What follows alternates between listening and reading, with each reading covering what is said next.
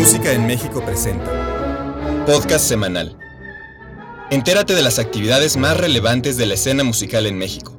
En esta ocasión hablaremos de las tres piezas para orquesta Opus 6 de Alban Berg, una de las obras más importantes de este autor y de la música de vanguardia en general que cumple 100 años de haber sido creada.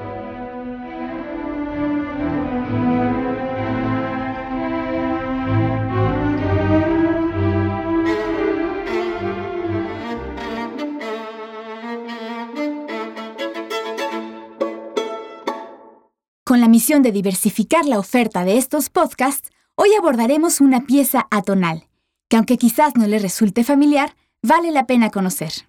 Si quisiéramos ubicar un periodo determinante para el devenir de la música de concierto contemporánea, en donde se geste un cambio de rumbo definitivo hacia nuevas formas de creación musical, este sería sin duda los primeros 15 años del siglo XX. En este lapso aparecieron obras que condujeron hacia una renovación estética de enormes proporciones, en respuesta a las vanguardias artísticas europeas de la época.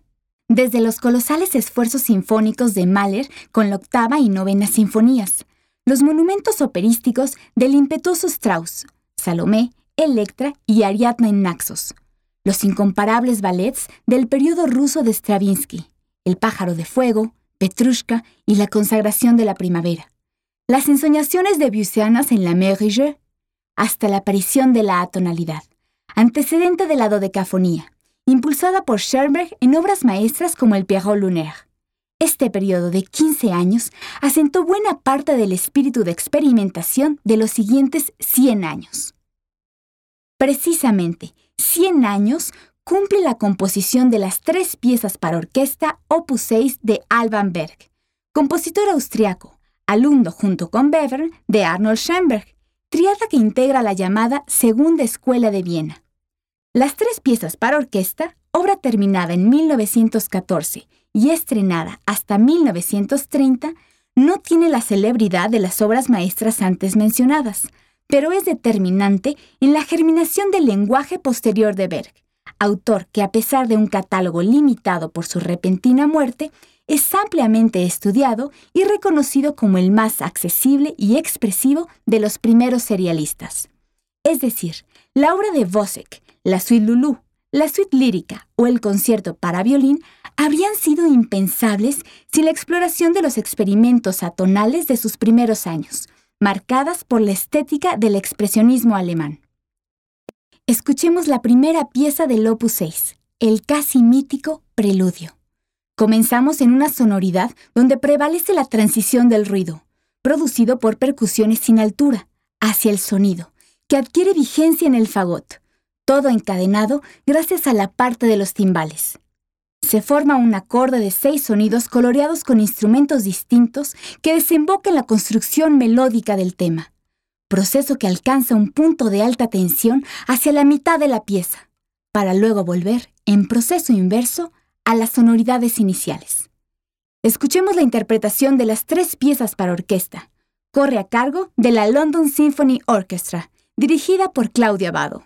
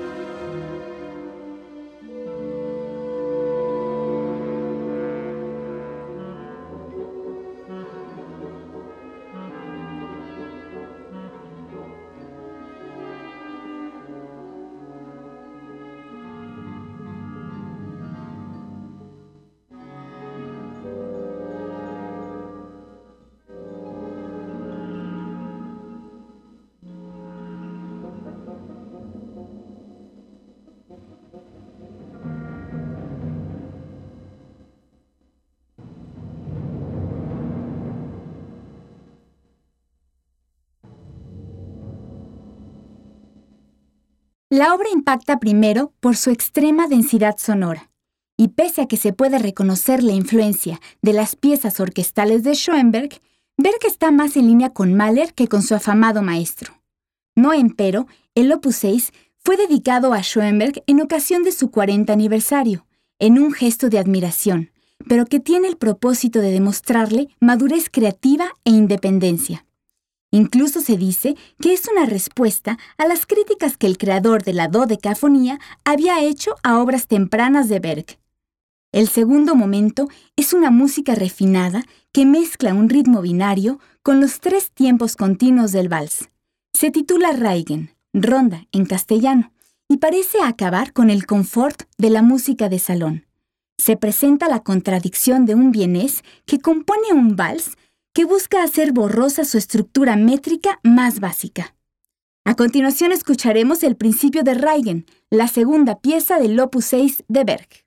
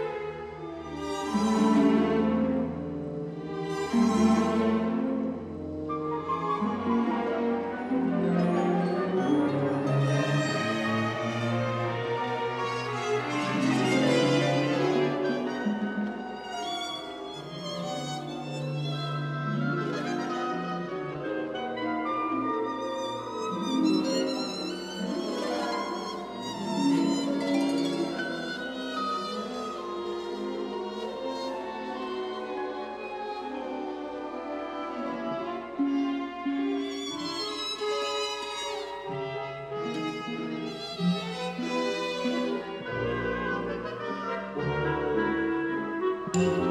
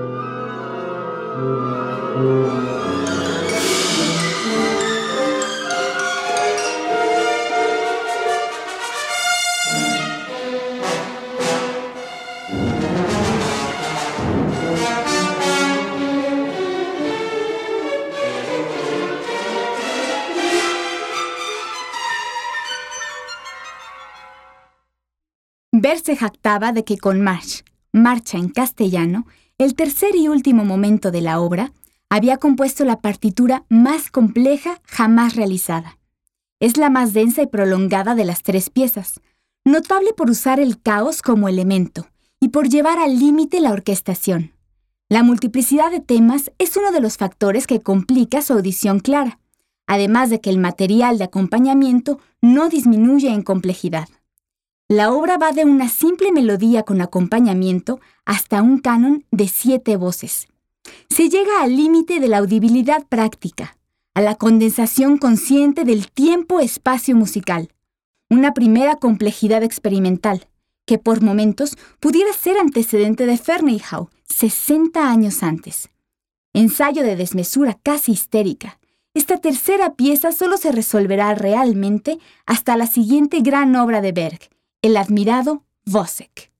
Presentamos ahora el fragmento final de la tercera pieza del Opus 6 de Berg, Marsch.